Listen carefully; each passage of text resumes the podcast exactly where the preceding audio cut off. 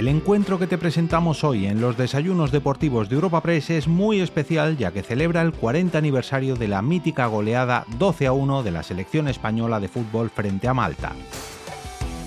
Para esta ocasión tan especial contamos con el patrocinio de Loterías y Apuestas del Estado, Dazón, Unicaja Banco y Vitas Hospitales.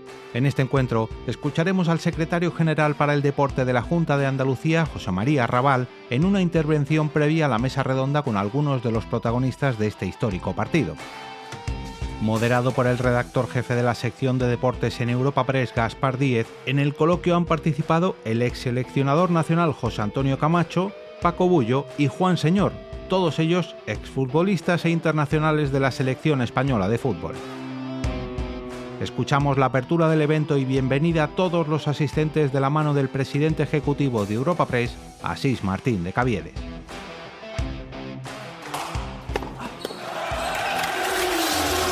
Si quieres estar al tanto de toda la actualidad deportiva, puedes visitar la sección de deportes de nuestro portal de noticias europapress.es. Queridas amigas y queridos amigos, y bienvenidos todos y todas a los desayunos deportivos de Europa Press que celebramos con el apoyo inestimable de Dazón, Loterías, Unicaja Banco y Vitas. Bueno, hoy recordamos, hoy es un desayuno un poco distinto, mucho más emotivo, mucho más especial. ¿Por qué? Porque recordamos 40 años después, de hecho la efeméride es justo mañana, aquel inolvidable partido España-Malta con el resultado del 12-1, celebrado en el Benito Villamarín. Van a ser sus protagonistas quienes nos lo relaten. El portero debutante Paco Bullo, el capitán José Antonio Camacho, bienvenidos, y Juan Señor, el autor del gol que, la, clasificaría a España para la Eurocopa del 84, mira que no han pasado años, en la que España logró el subcampeonato.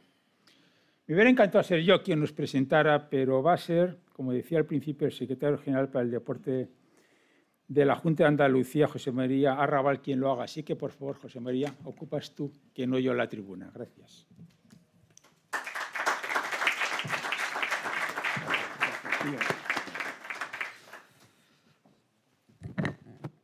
Queridos amigos, buenos días.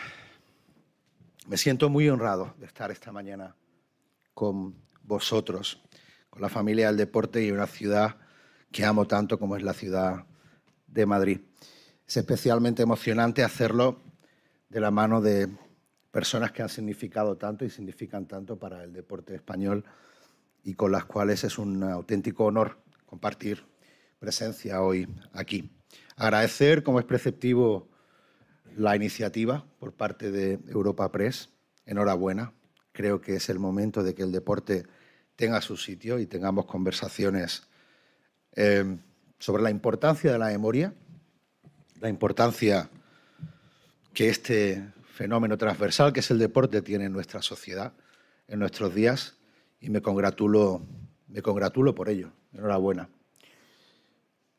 Lo que estas personas representan, lo que estas personas han conseguido es motivo de, para dar honor, para tener la memoria suficiente y reconocer los logros eh, conseguidos, porque en ocasiones eh, tenemos cierta tendencia a la desmemoria, a la amnesia colectiva y no demasiada gente fuera del deporte comprende que eh, esta apasionante actividad tiene un elemento esencial que es el reconocimiento. Cuando un deportista consigue un gran logro, otros piensan en eh, otro tipo de gratificaciones o remuneraciones, pero el deportista se va a la grada a buscar a su familia con la mirada, para decirle, lo he conseguido, he sido capaz de hacerlo. Todo el sacrificio, todo el esfuerzo ha merecido la pena.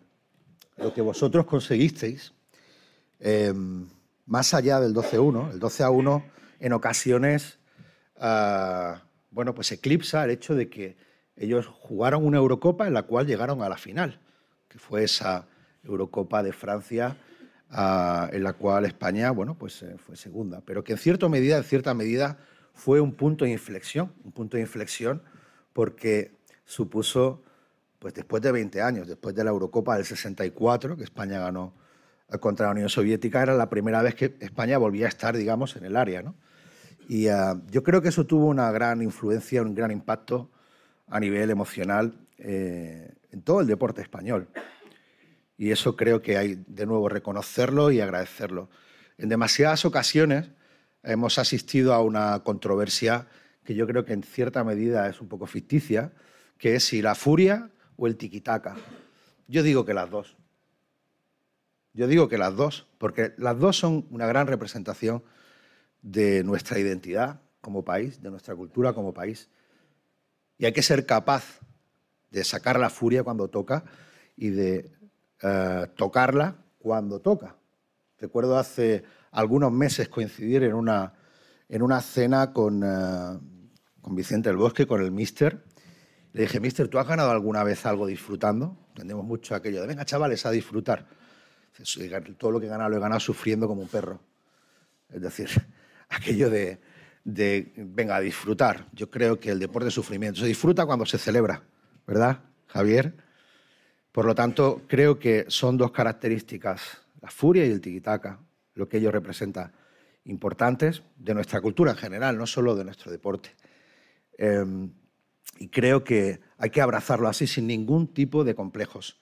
En ocasiones hemos, eh, nos hemos escondido detrás de, muchos complejos eh, a todos los niveles y yo creo que es el momento de sacudírselos. Y además creo que hay que entender, en esto del deporte hay una cosa fundamental y es que todos los que estamos en esa cadena de valor estamos para recoger lo que nos da el verde en este caso, para devolverlo al verde. Esa es la rueda y tú estás para intentar incorporar, incorporar valor ahí en medio. Bueno, pues yo creo que en este caso una transferencia que tenemos que empezar a, de verdad, a creernos es la transferencia del talento deportivo. Nuestros deportistas nos han acostumbrado al heroísmo, ataques espontáneos de talento, y yo creo que va empezando, va siendo la hora ya de que en nuestro país nos creamos que el deporte tiene que ir a la locomotora, que no hay un, no hay un elemento, no hay una actividad en nuestra sociedad más transversal, que reporte más beneficios en todos los aspectos y que tenemos que empezar a trasladar ese espíritu, esa furia, ese, ese tiquitaca a la gestión. Hay 600 millones de personas que hablan nuestro idioma en el mundo que están esperando a nuestra forma no solo de interpretar el juego en el verde, o en las canchas, o donde queramos decirlo, en el ámbito que proceda, sino también en la gestión. La próxima década debe ser la década de la gestión del deporte en idioma español. Y creo que no hay mejor sitio que la capital de mi país, que Madrid, para lanzar este mensaje, este mensaje al mundo. Desde luego, eh, es un honor eh, como, como malagueño, como andaluz, como español, estar aquí compartiendo este rato con vosotros, esta reflexión, si me permitís eh, hacerlo. y no, cabe duda, en Andalucía lo tenemos muy claro. Nosotros trabajamos para el deporte de nuestro país. Sentimos que somos la casa de todo el que ama el deporte español. Y además eh, nos gusta añadir siempre, como diría el maestro Imbroda, sin ningún tipo de complejos. Sin complejos. Va siendo hora de que nos lo creamos, va siendo hora de que pongamos el deporte la locomotora de nuestra sociedad. Es un buen momento para que ese talento deportivo heroico y espontáneo se nutra con las estructuras y los sistemas adecuados para competir en igualdad de condiciones. Así que poco más por mi parte. Eh, honor, reconocimiento, agradecimiento a estas personas que tanto han significado para, para todos nosotros. Gracias de corazón. Gracias, por supuesto, a Europa Press. Un cariñoso saludo a todos los amigos que estáis hoy aquí con nosotros. La verdad que es emocionante.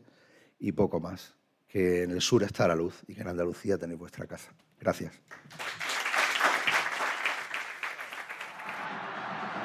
señor. Señor y Víctor. Víctor. Ha caído. Señor. Señor. ¡Gol! señor, el número 12, señores. Fenomenal, Miguel, gol del señor. Fenomenal. 12 goles, ¿qué, qué opinas? ahí están los 12, van a hacer tres más. Miguel, está muy Miguel Muñoz ha saltado al rectángulo de juego, dice que vamos a hacer tres más. Esto realmente parece increíble. Buenos días a todos. Bienvenidos y bienvenidas a estos desayunos deportivos de Europa Press, en el que, como ha dicho antes el secretario general de la Junta y mi presidente, vamos a homenajear a estos héroes que nos hicieron creer que lo imposible era posible, que los sueños y las utopías se pueden fabricar con fe y con esfuerzo, y que levantaron el desánimo de un año complicado, de un país golpeado entonces por las catástrofes naturales, los accidentes aéreos y el terrorismo. Muchas gracias, señora Raval, por su presentación. Muchas gracias, Paco, José Antonio, Juan, por compartir estos sentimientos que vamos a compartir en esta hora, después de aquel gol de señor. Bueno, yo no me canso nunca de verlo, no sé las veces que lo he visto, he vuelto a ver el partido, ese gol. ¿Qué, qué seguís sintiendo, aunque parece mentira, 40 años después? Primero, Juan, buenos días. Yo le hubiera dado la palabra al Capi, pero vale. Tomo el relevo. Ese que habéis visto en la imagen, un tío de metro noventa, rubio, con pelo y tal, aunque pone señor, ¿no? es, su nombre, más eh, pequeñete que junto a él y con, con mis amigos y compañeros, eh, me quedo con unas palabras de José María, creímos. Yo soy particularmente un ferviente admirador de creer antes de ver y creímos desde el principio. Otra cosa es que aquello fue épico porque se sucedió de una manera mm, en donde dices, si metemos la mitad de los eh, goles en la primera parte y la mitad... De... No, no, no.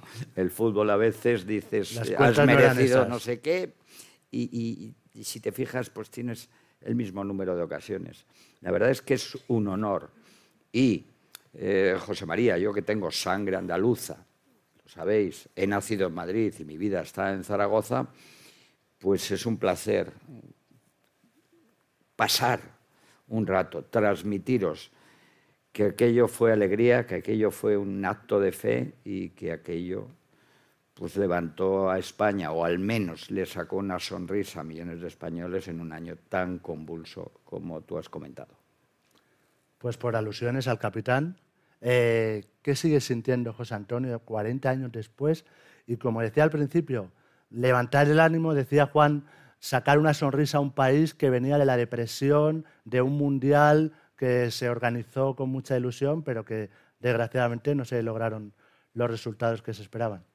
Buenos días y muchas gracias Europa Press por, esta nueva oportunidad que yo en mi vida, por un partido hemos recibido tantos elogios, ¿no? Eh, porque mira que España después eh, ha ganado títulos importantes, el que más, pero yo creo que este partido es el que más recuerda a todo el mundo, ¿no? O sea, fue como de alguna manera pues poner la primera piedra, es verdad. Y bueno, eh, optimismo teníamos todo pero muchas veces, eh, o sea, tú vas jugando un partido, en este caso de ganar, ¿no? Pero y vas perdiendo 3-0 y venga, venga, vamos a ver lo que podemos hacer, ¿no? Y esto es lo, que pasó en aquel partido. En aquel partido, pues, bueno, eh, sabíamos porque fuimos a, estábamos viviendo tres o cuatro días antes, vimos a Holanda y sabíamos que, que partíamos de, no sé si de 5 de 6 y todos los que le metiera Holanda, pues iban sumando, ¿no? Y bueno, pues estuvimos viendo el partido y, bueno, pues al final eh, los holandeses eh, en la ducha estuvieron celebrándolo y llegó el entrenador y les dijo que, celebraban y los jugadores le dijeron, pues, mister, que hemos pasado al, europeo, le dijeron, ¿cómo hemos quedado? No sé si quedaron 7-0 o 6-0, una cosa así, o 7-1. Y dice, pues, ¿y cuántas oportunidades de gol hemos tenido? Y dijeron, pues, no sé, 20. Dice, pues las mismas va a tener España, o sea que hay que esperar, ¿no? Y bueno, nosotros la verdad es que partíamos con una ilusión, es verdad, una ilusión enorme, pero también, o sea, no, somos tontos, ¿no? Ni sabíamos eh, que, bueno, pues vamos a ver hasta dónde podemos llegar. Y la prueba tienes que, además, fallamos un penalti al empezar y, al descanso nos metimos 3-1. Y entonces, claro, pues ya los ánimos, digamos que no eran los mismos, ¿no? Aunque yo me acuerdo, y además como era el capitán, pues, oye, mira, aquí tenemos que intentar quedar lo mejor posible, que la gente vea que nosotros nos estamos entregando, luego el fútbol. Pero todo esto es lo, bonito que tiene el fútbol en este caso, ¿no? O sea, porque cuando salimos otra vez en el segundo tiempo, empezamos uno, pero ya cuando íbamos, yo qué sé, por el 7 o por ahí, yo creo que ya unificamos eh, todo La afición, el balón, eh, los jugadores, eh, todo. Ellos, los contrarios, porque cogían el balón y se lo quitaban de encima. Y de alguna manera era una ventaja que nos daban porque lo teníamos mucho más rápido. ¿no? Y ahí ya, al unificar todo, ya sabíamos qué pasábamos. Yo creo que con el 7 ya sabíamos qué pasábamos, que pasara lo que pasara. Y como ha dicho el pobre Muñoz, si hubiéramos tenido que meter tres más, también hubiéramos metido tres más. O sea, ya pues era un derroche, ya era coger el balón y llegar a la portería para poder meter gol. Y lógicamente, pues son partidos que te quedan en la memoria. Yo no, no suelo ver todos los partidos que he jugado repetidos, ¿no? Muchos te los echan y los tienes que ver, porque como hoy, eh, pero estos, cuando oyes el, eh, a José Ángel cantar ese gol, con ese gallo que mete, eres uno más de tú, ¿no? Y yo creo que esto, pues bueno, afortunadamente estamos aquí 40 años después, ¿no? Y bueno, pues eh, viendo un partido de esta índole, o sea que, eh, y además estamos muy bien 40 años después, ¿no? O sea es un partido que la verdad... Yo también, yo tenía 10 años por aquel entonces. La verdad es que yo particularmente tuve la suerte de poder ser el capitán en ese partido y la verdad es que recibes peticiones todos los años, ¿eh? aparte de periodistas nacionales, de internacionales, de bueno, pues recordando de alguna manera esta gesta. O sea que de alguna manera vamos a poner nuestro pequeño grano de arena para, para la historia. ¿no? Bueno, Paco, eh, nos acompaña aquí el cartel de aquel partido, el Malta-España, o España-Malta, más bien, que está en el Museo del Betis, que le agradecemos que nos haya eh, enviado el cartel. Eh, el destino, no ibas a jugar. Y debutas en un partido y no han querido echártelo en cara, pero llegan una vez y nos marcan un gol. Sí, efectivamente, buenos días, gracias Europa Press y a todos ustedes por acompañarnos. Sí, eh, yo era sido en las convocatorias de Miguel Muñoz, era el suplente de Luis Miguel Alcornada, uno de los mejores porteros de la historia del fútbol español, y una desgraciada lesión para él eh, me permite a mí debutar en un partido mejor imposible, ¿no? histórico para el fútbol español.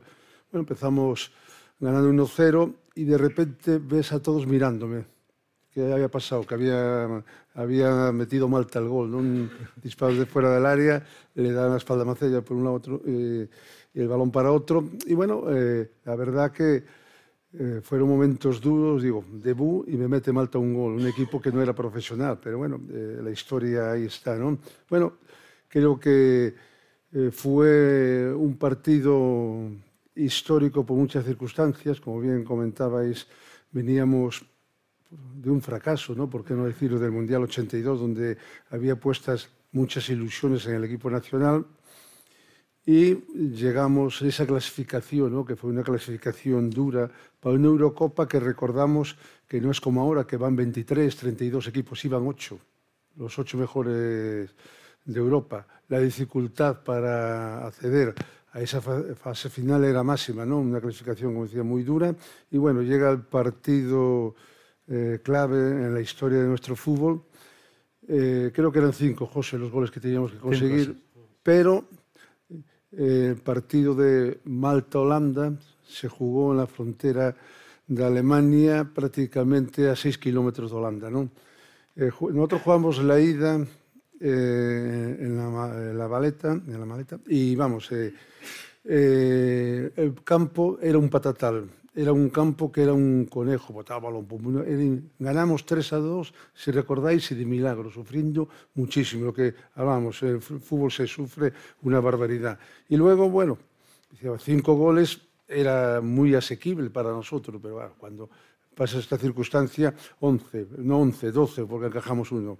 Y la verdad que, eh, que fue un partido que lo jugamos inteligentemente. En el descanso eh, a pesar del optimismo inicial de Juan, en el descanso eh, la cosa pintaba negra, porque, pero de repente Miguel Muñoz dijo unas pequeñas consignas, cambiamos algo, incorporamos a Maceda delantero centro, empezó Poli a gritar como un descosido que podemos, bueno, poco a poco nos fuimos eh, animando todos, vinimos arriba y empezamos la segunda parte José estaba a medio campo, yo por detrás, atacando, atacando.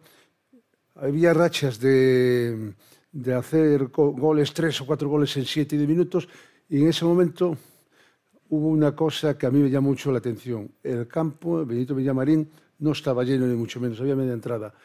Y de repente yo veo que empieza a venir gente, más gente, más gente, y faltando, no sé, 10, 15 minutos para cada partido, el campo estaba a rebosar.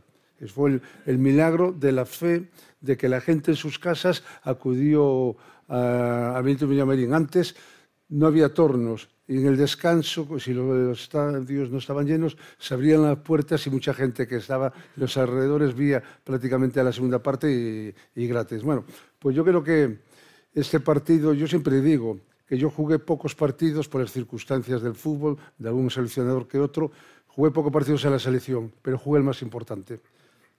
Mira que hemos ganado campeonatos del mundo, campeonatos de Europa, pero se recuerda este encuentro. ¿Pero por qué se recuerda? Porque yo creo que hubo un antes y un después de este extraordinario partido.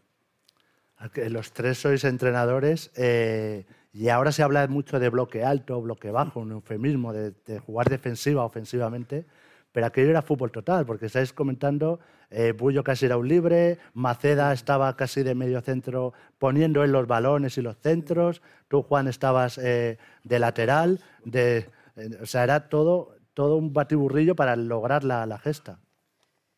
A ver, eh, tácticamente es imposible de plantear este partido en una pizarra y decir jugamos de esta manera. Yo no lo sé, si vosotros sabéis decírmelo, pero yo particularmente.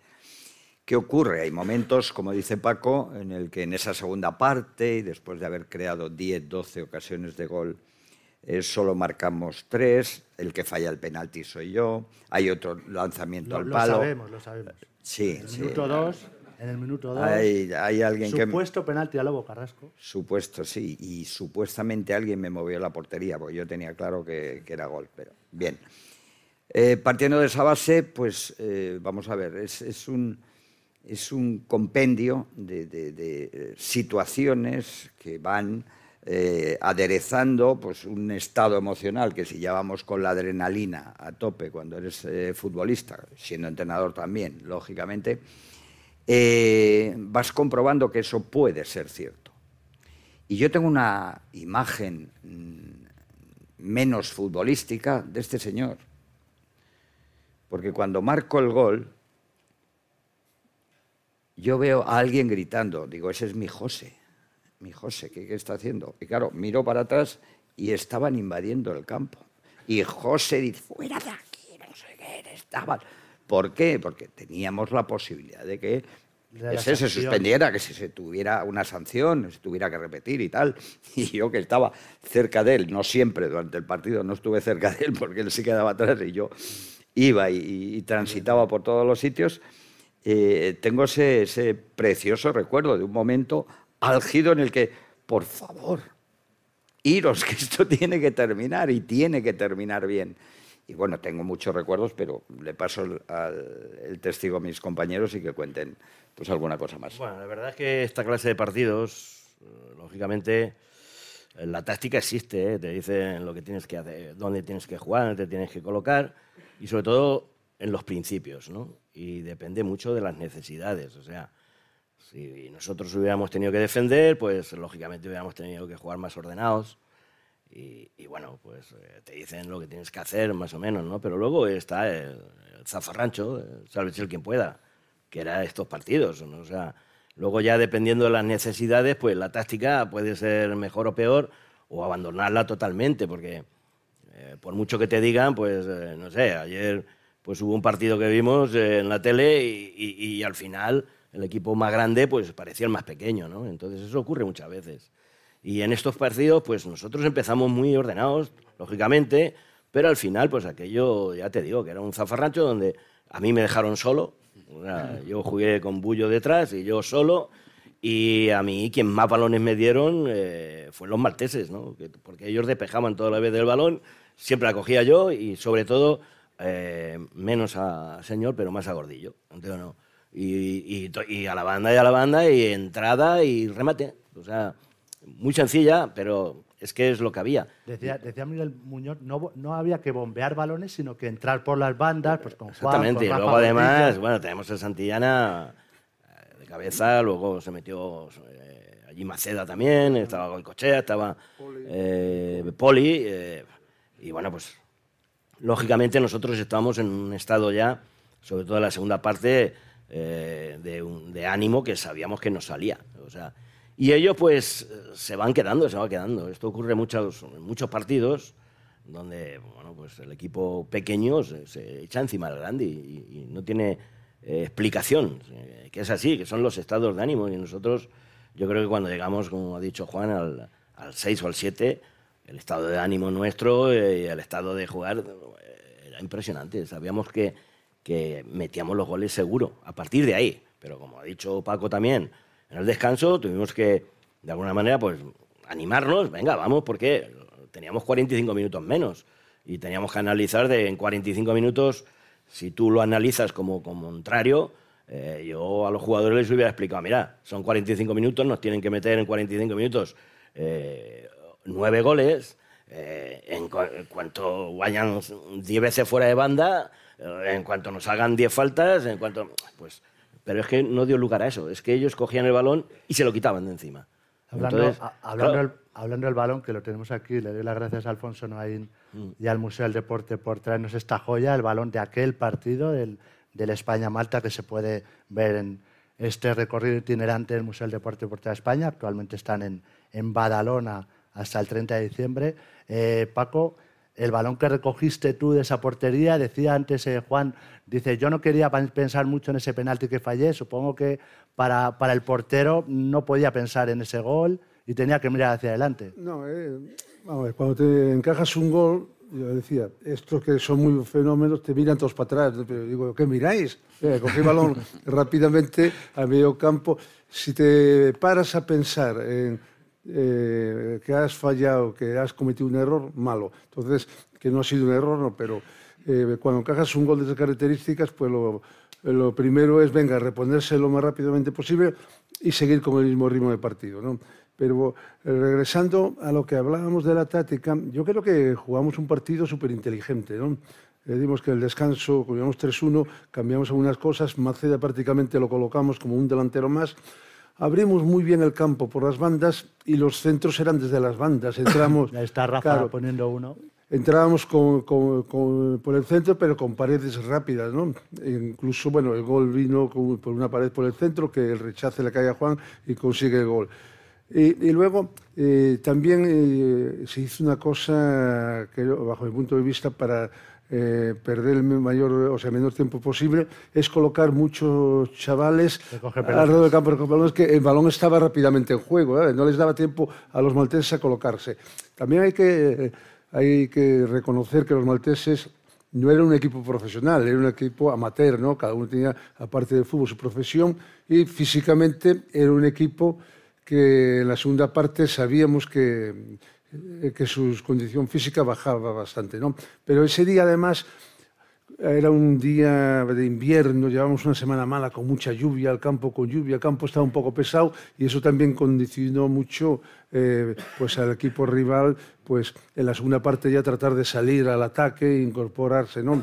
Como, como bien decía José, ellos eh, sacaban el balón de encima, lo despejaban a donde saliera, ¿no? Y bueno, yo creo que en ese aspecto al final pues no era era un poco eh, pues a, la heroica, pero creo que eh, tácticamente, sin ser eh, una, una cuestión estricta, creo que fue inteligente por nuestra parte. Mira, ahí en la foto esta no, en la anterior, a ver si la pueden poner otra vez, si no la han pasado, en esta. Ahí es, se ve lo que ha dicho antes Juan, ¿no? Del público, que no estaba lleno el campo, ¿no? Ahí se ve que está bastante, en una zona eh, eh, que- bastante vacío, como ha dicho Juan Sin también. embargo, en esta Al final luego se llena, ¿no? O sea, ¿por qué? Pues, pues seguramente porque, bueno, eh, dentro de la cabeza del aficionado, pues tampoco existía de que íbamos a meterle 11 o 12, ¿no? Y lo y que pasa es las que... puertas dijeron... Y, y claro, dijeron, bueno, pues vamos a abrir las puertas, el que pase por aquí, ¿no? Y, y esto está claro de que a partir de ahí empezaron eh, la segunda parte, ¿eh? porque yo creo que en el descanso aún se quedó un poco más vacío. Pero en la segunda parte empezaron a volver, o sea, y a volver otra vez a, a entrar, ¿no? Ahí se ve la grada, que es- ese soy yo, con Muñoz y ahí se ve la grada que, que no está lleno, ¿no? Y, y sin embargo acabó lleno. ¿Qué pasa en el descanso? Porque he puesto esta imagen porque Miguel Muñoz está completamente dentro del estadio. Miguel Muñoz bajó, a, entró en, el, en la sala de los árbitros en el descanso. Y en ese descanso, ¿qué pasa en ese descanso? Porque he leído que al principio hubo un silencio, mucho tiempo de silencio, hasta que llega Poli y empieza a alentar a todos, a decir que se puede, a pegar gritos y salís en la segunda parte, como decía antes José Antonio, con otra mentalidad. Yo el recuerdo que tengo es, llegas y llegas no decepcionado, pero sí poco apesadumbrado. Pero dices, pues hemos tenido 10 ocasiones de gol, dos palos, un penalti, nos ha hecho tres paradas, hemos tenido esta oportunidad y solo hemos conseguido tres goles eh, y encima nos marcan uno. Bueno, pues ahí, ese momento, o yo por lo menos lo recuerdo así, mis compañeros tendrán otra percepción, mis amigos. Eh, pues ese rato en el que tú te sientas en tu sitio y reflexionas qué he hecho, qué podía haber hecho mejor, eh, en qué situación estamos, contextualizas, joder, nueve goles, pero claro, tal, no sé qué, si hubiéramos marcado. En fin, cada uno lleva eh, su mundo, su, forma de, sentirlo. Y sí que es cierto, y yo recuerdo, pues yo no sé si fueron uno, dos, tres minutos, pues, no, pues que todo el mundo estamos ahí calmados, acabamos de, terminar la primera parte y te quedas reflexionando, tú en tu, bola. A partir de ahí, pues eh, no sé si Miguel Muñoz eh, surge diciendo, no, sé si Poli, eh, después, no sé si José, que aunque lo veis tranquilo, pues también era temperamento puro. Pues no lo sé, o sea, yo no tengo el recuerdo de quién comenzó o, si lo comenzamos entre todos después de las palabras de, de Miguel. Y a partir de ahí dijimos, vamos a ver, si hemos logrado 12 mm, ocasiones de gol, lo que se conocen por disparos a puerta con posibilidades de, marcar, y lo hemos hecho en la primera parte, ¿qué nos queda? Hacer lo mismo en la segunda. ¿Porcentaje de acierto? Es que si os fijáis en la segunda parte, porcentaje de acierto fue llegando las mismas veces un 80%. O sea, solamente hubo un disparo fuera, una parada y todo lo demás, corners eh, y los centros, la mayor parte de ellos, terminaban con remate, pero no fuera, sino con remate a portería y con remate eh, consiguiendo gol. Eh, está claro que, bueno, aparte de la manera de ser de cada uno, luego en el descanso, pues yo soy el capitán, pero sí me acuerdo que, lógico, hay cada partido eh, cuando entras al descanso, aunque sea con tu equipo, con la selección, pues tiene su lectura, ¿no? Y, tiene su manera de reaccionar. Y en este, pues, de alguna manera, pues sí, estuvimos como tranquilos, como de alguna manera pesarosos, pensando que teníamos que haber entrado, pues, a lo mejor con, un resultado de 5 6, 1, ¿no? Eh, y entonces, pues, pero enseguida, pues a los dos minutos ya empieza uno a hablar, empieza el otro, y sobre todo Muñoz también nos dio mucha alegría de que teníamos que seguir igual, que, que si hacíamos las mismas oportunidades de gol que, que, podíamos pasar. Y lógicamente yo sí me acuerdo que luego pues, me levanté y ya, pues hablando uno a uno, venga, vamos a levantar, venga, vamos, ánimo, y vamos a salir otra vez a, intentarlo, ¿no? Eh, pero también dentro de, de, que no, no, no, no es que dijéramos todos, eh, esto está hecho, no, no. O sea, eso lo vimos luego, en el transcurso del partido. Ya te digo que que cuando ya metimos el séptimo o el octavo, sí, ahí yo creo que ya ahí unificamos todo y ahí ya íbamos todos al mismo carril y ahí ya sí sabíamos que no se nos escapaba, vamos. Pero anteriormente, hasta que eso ocurre, hasta que de alguna manera mm, tú no ves señales dentro del campo de, que se puede hacer, no lo piensas. Ahora, te vuelvo a repetir que en el octavo seguro que lo pensábamos. Había, había fe en el descanso, no di la verdad. A ver, llegamos contrariados, ¿no? 3-1 no contábamos con ese resultado. Eh, contábamos por lo menos, como dije antes, 5 o 6 goles. Bueno, eh, ¿qué quieres que te diga? Cuando nos sentamos, nos miramos y decíamos, uff, esto está negro, complicadísimo. Pero bueno, lo que hablábamos, Miguel Muñoz dijo, dijo unas palabras, que venga, que podemos, que hemos creado ocasiones. Maceda ya juega prácticamente delantero. Bueno, y al final nos empezamos a animar, venga, que vamos, que sí, que vamos, que tal. Al final acabamos gritando, haciendo una media conjura y salimos decididos, pero decididos a hacer el mayor número posible de goles. Pero con el 7, 8 lo veíamos muy claro, lo veíamos clarísimo que llegábamos. Y si nos hiciera falta dos o tres goles más, lo, hubiéramos logrado. De hecho, se anuló un gol a Gordillo que era legal, ¿no? Y luego es cierto, hacemos el 11, el de Gordillo, y hicimos así. nos venimos abajo. La tensión acumulada fue tanto que ya empezamos a tocar el balón, que el árbitro dejara correr el tiempo, que el árbitro pitara al final del partido. Ellos ya jugaban con 10. sí, ellos habían expulsado uno también, efectivamente. Que, mm, Entonces eh, ya veíamos ya que estaba hecho. ¿no? ¿Cuál era nuestra preocupación? Eh, que lo que decía José, que no saltara la gente al terreno de juego y que no hubiera algo extraño. ¿no? Entonces, pitó el árbitro, invasión de campo, bueno, eso fue ya eh, tremendo. ¿no? Los neerlandeses se lo tomaron bien, Juan. Los malteses no tanto, porque he visto después que a posteriori incluso lanzaban acusaciones de que se estáis dopados, que os salía espuma de la boca, hablaban de los famosos limones que se repartían en el vestuario, que un señor Del Caribe, ¿te especificaron de dónde venían? No, eso no lo sé, eso habría que preguntárselo a ellos. Pero ¿qué, pensáis sobre esa, esa, presunta mancha? Mira, es verdad, mira, perdón, es verdad eso, porque nosotros todos los teníamos una esta de limones allí en el vestuario y entraron ellos en el descanso y, se lo bebieron todos. entonces, entonces, es que se lo bebieron ellos. Es que la mayoría, es que en el descanso entraron y se llevaron casi todas las bebidas que teníamos, porque se ve que ellos no tenían, y sobre todo los limones que estaban partidos y metidos en agua. Eh, de alguna manera de refresco y demás. ¿La exprimidora qué marca era? se los llevaron ellos. Sí, es que se llevaron la mayoría. Se llevaron exprimidores. Eh, y los limones. ¿Os imagináis un exprimidor en un vestuario? No lo he visto en la vida. No sé si ahora se lleva. O sea, ya sí que nos ponemos, era un, pero de los nuevos. O sea, estaban 30 años antes.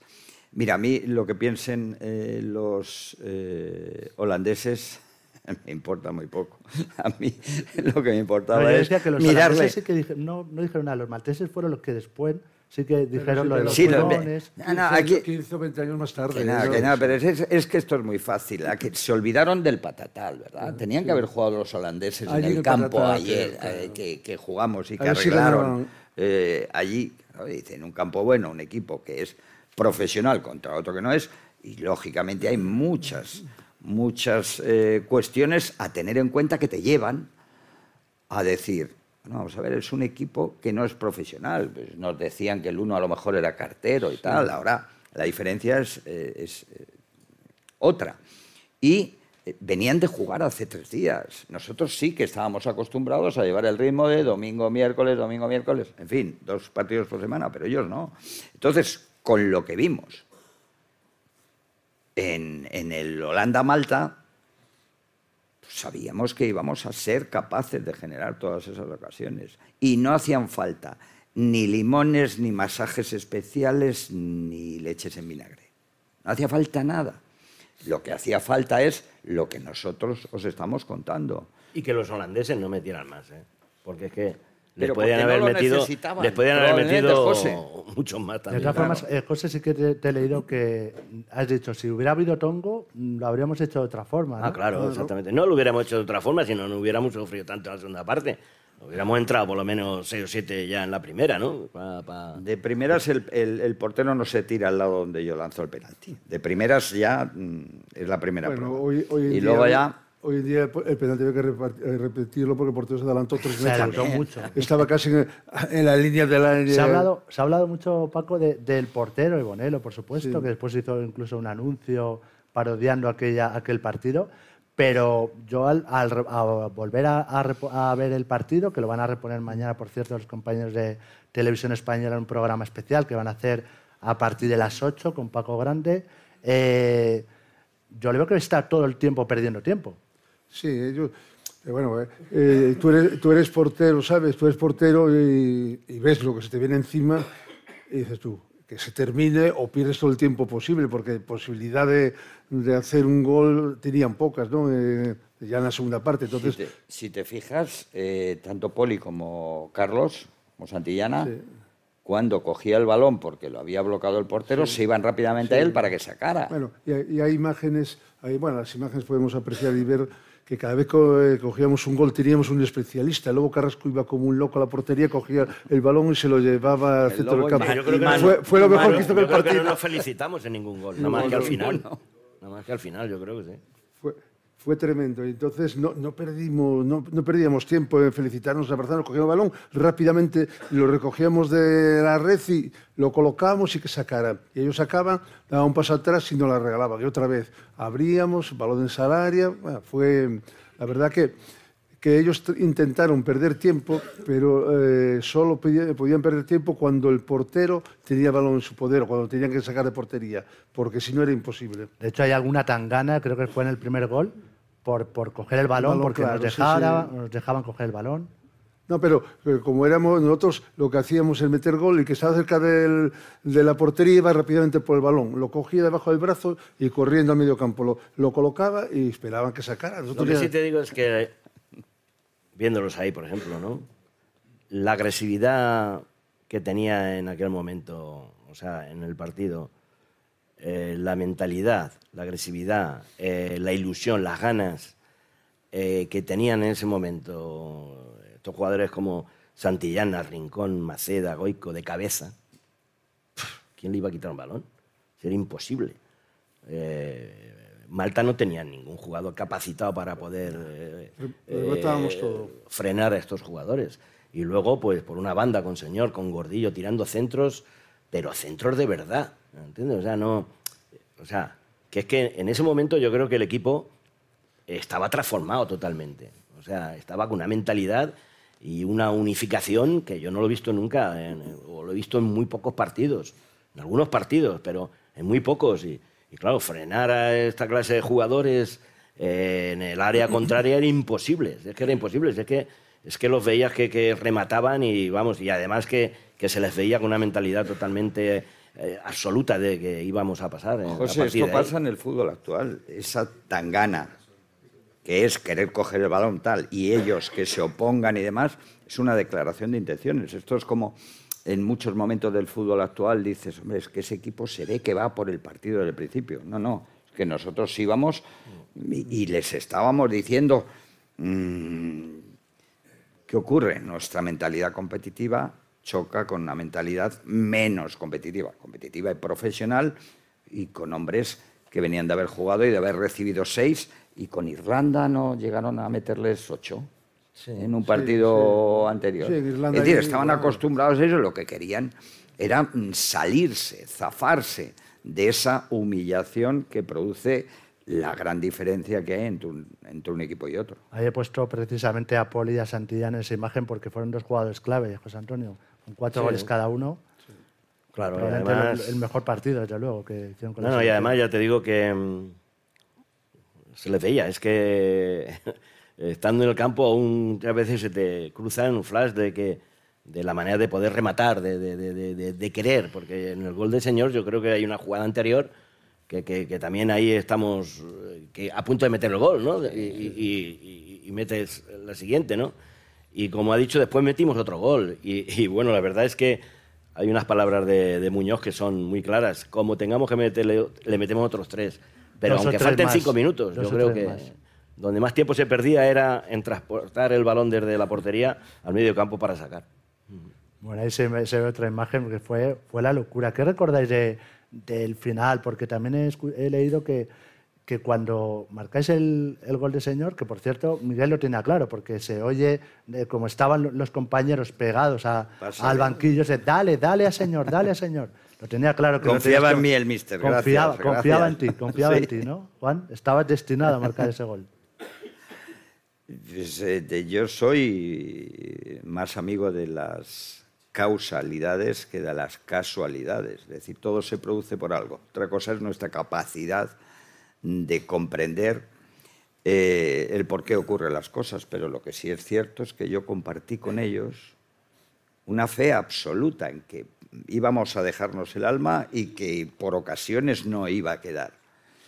Y a partir de ahí, bueno, cuando crees en algo, te pongan el gol que le marcan, el fallo del penalti, lo que tú quieras, pero tú estás con esa idea y tú sigues, y tú sigues, y tú sigues y siendo ese grupo que lo teníamos claro y que todos íbamos a una, pues pues al final ocurre lo que ocurre. sí, una gesta, lo que Esa tú foto quieras, se ve pero otra vez. En esa foto se ve otra Claro. vez. Ahora ya se ve el campo lleno. Sí, pero bueno, y en esa Se ve a, a Rincón Sí, celebrando el gol y se ve a Carrasco a por el balón. Ah, por el balón. Claro. Estaba todo estudiado. Estaba todo... ¿Eh? mira. Estaba todo estudiado. Bueno, yo sigo con mis preguntas, pero si al- alguien de la sala quiere hacer alguna pregunta, por supuesto están invitados o a través de preguntas, eventos, arroba Europa Press. Eh, ahí otra vez eh, otra imagen de la, de la celebración. Esto yo creo que yo creo que ya es el, el último gol, ¿puede ser?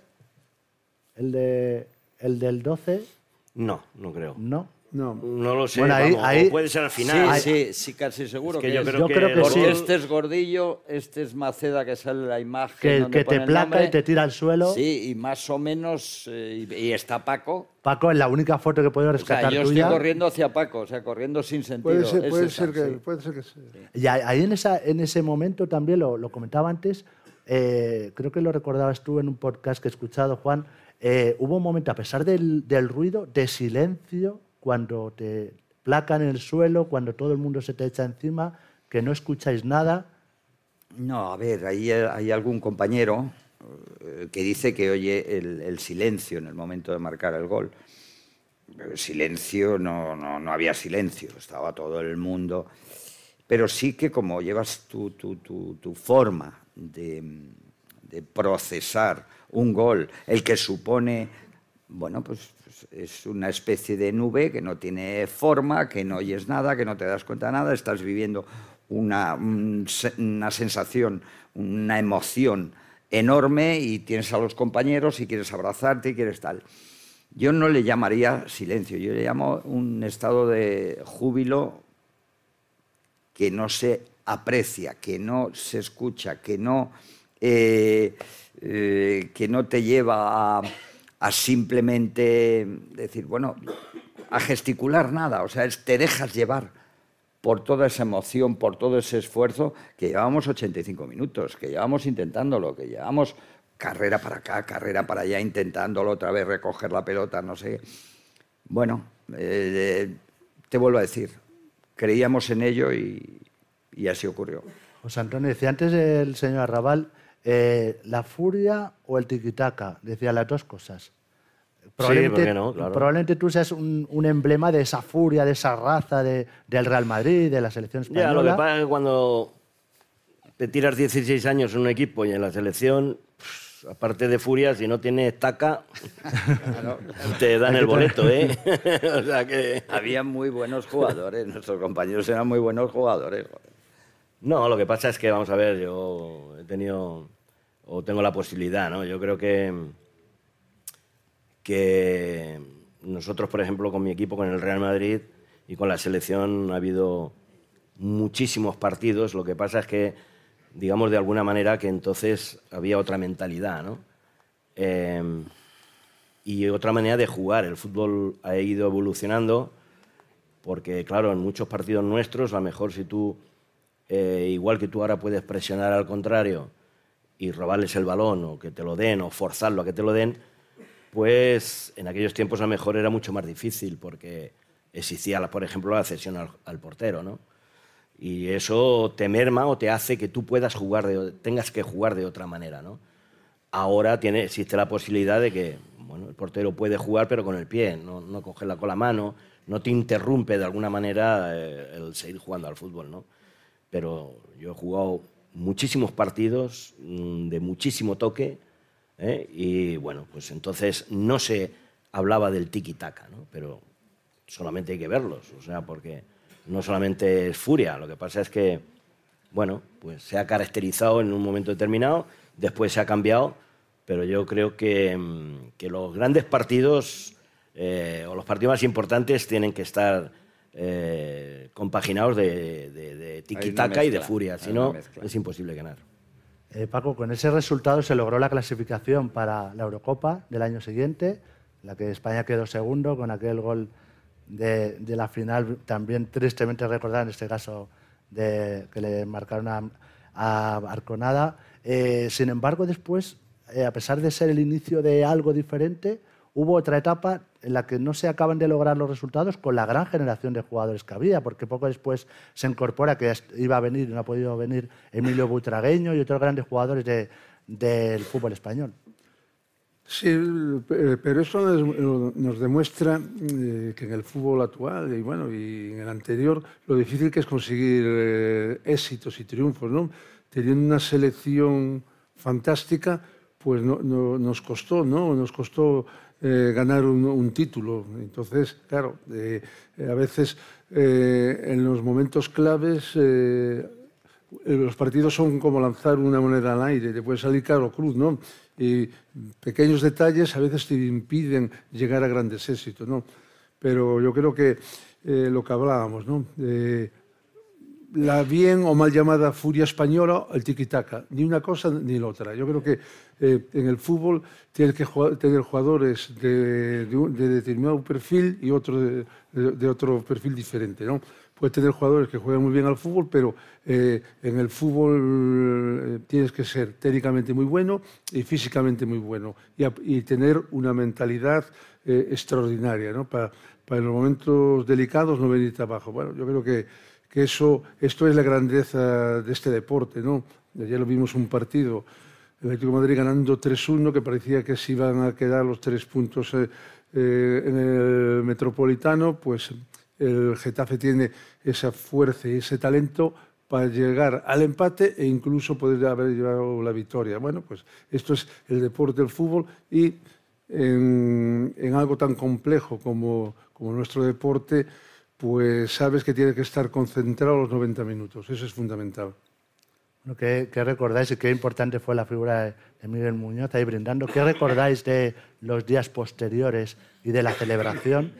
En la que, por cierto, en la jornada que organizó Gerardo González en Sevilla recientemente, yo por lo menos no lo sabía, eh, se supo que os regalaron, o por lo menos algunos, un Rolex para las mujeres, que no todo el mundo no lo sabía y algunos se enteró ahí. A mí me interesa este hombre. Me interesa eso. Sí. No lo del Rolex. No, y es que yo tengo un recuerdo, no sé vosotros, vamos a ver, un mister que no le hacían falta demasiadas palabras y que en varias ocasiones lo he escuchado, no sé si en ese partido, pues, pues eh, dentro de su charla eh, de cómo teníamos que jugar, decía, señores, ustedes son los elegidos. Ustedes están aquí por el buen trabajo que hacen en sus equipos. No les voy a pedir más, no quieran hacer más, hagan eso. Y eso te da un, chute de autoestima, de confianza por parte del entrenador cuando te pone ahí en el once inicial, que, es que a mí me sobraba particularmente todo. Lógicamente sigues unas consignas tácticas, una serie de, jugar, como decía José antes, pero con eso ya era suficiente. Sois los elegidos por mí y estáis aquí por, lo, por el buen trabajo que hacéis fuera. ¿Qué recuerdas de aquellos días posteriores y de la celebración también? Bueno, la verdad es que yo de Muñoz solo puedo hablar bien porque, bueno, yo estuve trabajando con él en Madrid eh, cuando fiché, que tenía 17 años y yo debuté con 18, justo cuando al poco tiempo de marcharse él, y luego pues estuve con él en, la selección mucho tiempo y tenía mucha confianza en mí. Y, bueno, pues la verdad es que fue el tiempo que estuve con él fue eh, muy bueno. Yo creo que era un hombre, pues como ha dicho, eh, muy sencillo eh, y muy reconocido y sobre todo eh, respetado por los jugadores, ¿no? eso es lo más importante, pues que te respeten, yo creo que es lo más importante y entonces pues de esto, de él solo puedo hablar buenas palabras, nada más. Bueno, habéis hablado antes, bueno, puedes hablar de, de Miguel, pero habéis hablado antes de la celebración y tenéis miedo de que hubiera una sanción que dejaran fuera a España después de lo que habéis hecho. Sí, bueno. Por esa invasión de campo. De, decir yo también que tuve la fortuna de, tener a Miguel Muñoz en dos etapas de mi carrera deportiva. Primero en el Sevilla, yo llego a Sevilla, él estaba entrenador, y luego en la selección española. ¿no? entrañable, creo que me uno a las palabras de mi compañero, de mis compañeros, perdón, Y bueno, y luego lo, que hablamos, la celebración, claro, la celebración, el gol número 12 saltan al terreno de juego, José fue el primero que se da cuenta, empieza a echar a la gente, eh, les, pedimos que salgan, pues bueno, que les pedimos, los empujamos a que salgan ¿no? del terreno de juego y luego al final, ¿no? porque al final hemos visto ahí esa imagen, o estamos viendo esta imagen de, de Manu Sarabia a hombros de los aficionados, y fue, fue la locura, ¿no? Cuando pitó el árbitro fue la locura, pero la locura fue, yo no vi más gente en mi vida en el vestuario, un vestuario que se diera el Viento Villamarín. A los 10 minutos aquello parecía el Rocío, la Feria de Abril. Increíble la cantidad de gente que estaba en ese vestuario, directivos, policías, aficionados, gente del Betty, era, tremendo, ¿no? Bueno, ahí la alegría fue tremenda. Y tengo una imagen, y tengo una imagen también, mira, ahí sí que entraron los jugadores malteses a nuestro vestuario y, empezaron a llevarse botas, camisetas, todo lo que encontraban por ahí se lo llevaban. Porque ellos también, eh, otra de las cosas que, eh, que no habíamos comentado. Tú ves eh, el potencial de una selección como visten, ¿no? Malta pues es una selección humilde en todos los aspectos.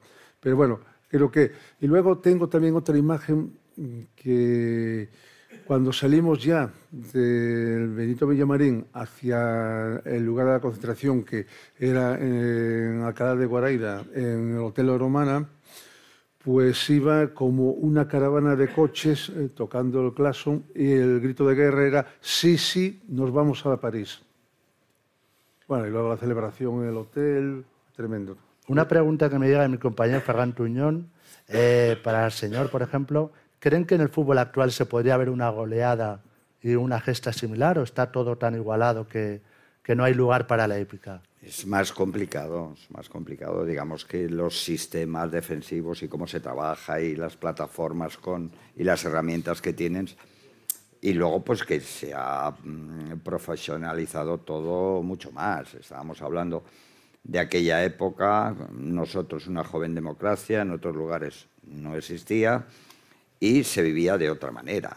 Entonces, ahora sería un poco más complicado, pero mira, me ha venido un recuerdo, y aunque fuera amistoso, y creo que fue en el, en el Wanda, Calderón, o sea, el campo de Atlético de Madrid, puede ser hace un poquito antes de pandemia, un España 6, Argentina 0.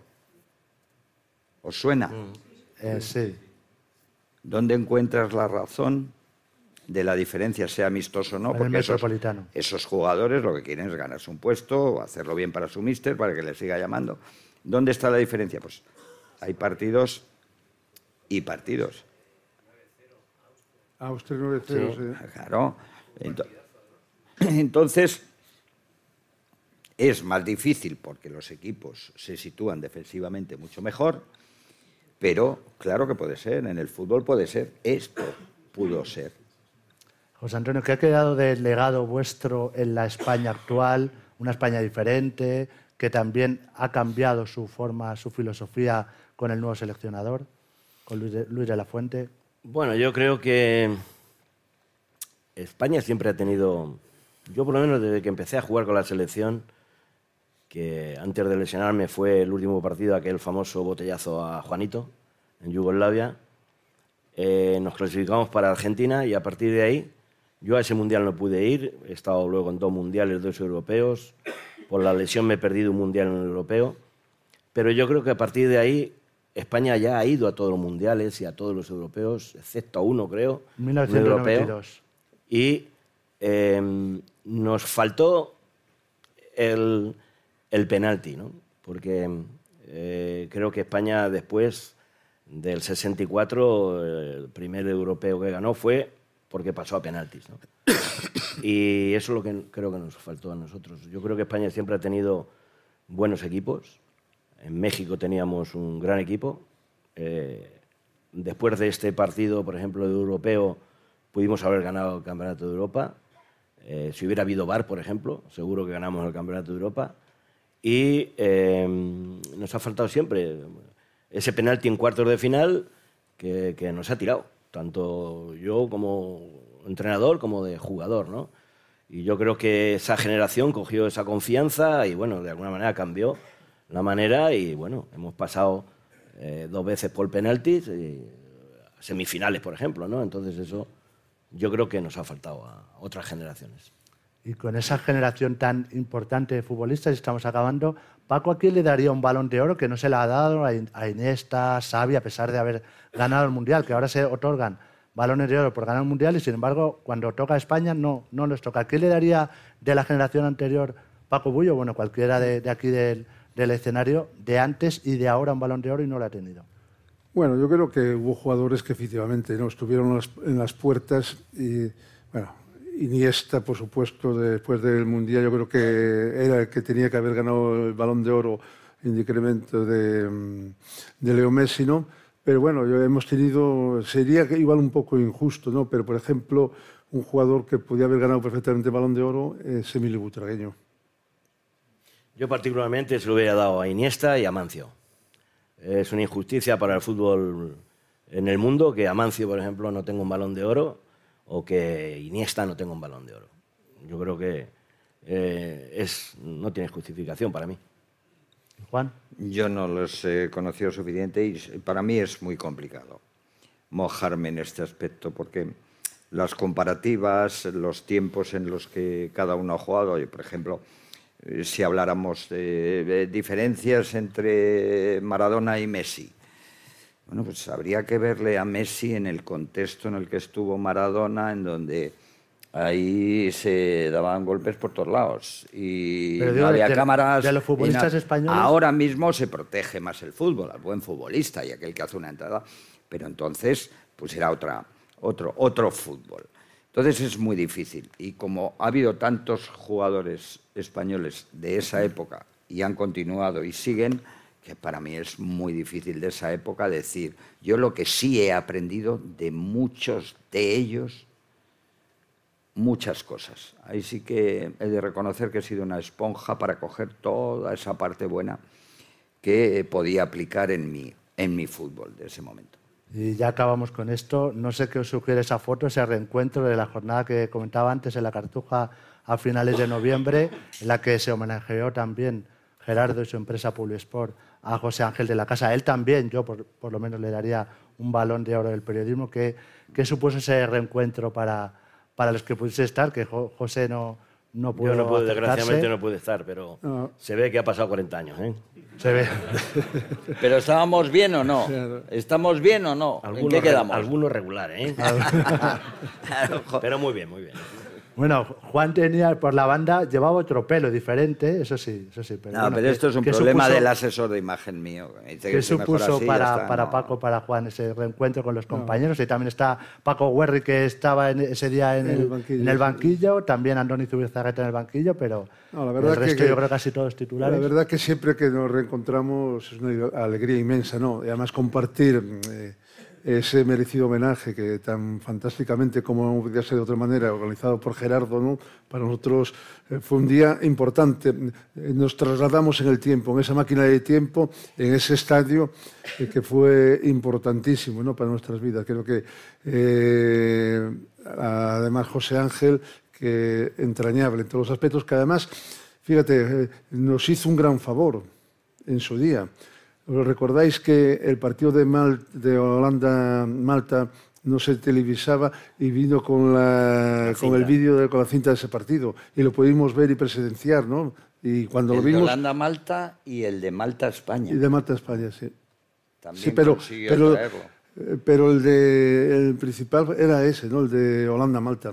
Yo quiero, quiero hacer una mención especial a José Ángel porque un eh, periodista ejemplar, con unas palabras adecuadas, con criterio, certero, con un tono, ese día fue un español más. Por eso le salió el gallo. Vivió con emoción lo que los que pudisteis verlos y los que lo vivimos con emoción ese momento tan, tan, tan bonito. Bueno, pues una jornada emotiva que por cierto estaba apoyada también por la Junta, por nuestros compañeros también de Unicaja Banco allí en la Cartuja de Sevilla.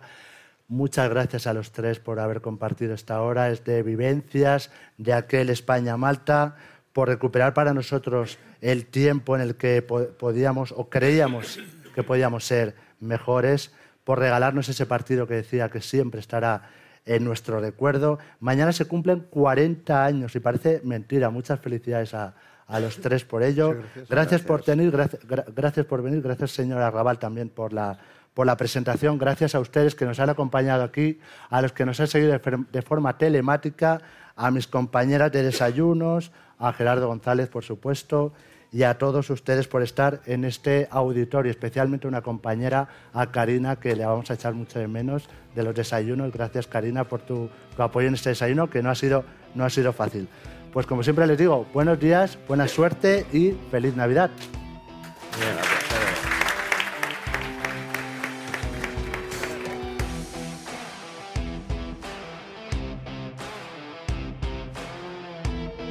Despedimos esta entrega de los desayunos deportivos de Europa Press invitando a todos nuestros oyentes a descubrir el resto de episodios de este programa, así como los distintos podcasts de nuestra red a través de europapress.es barra podcast.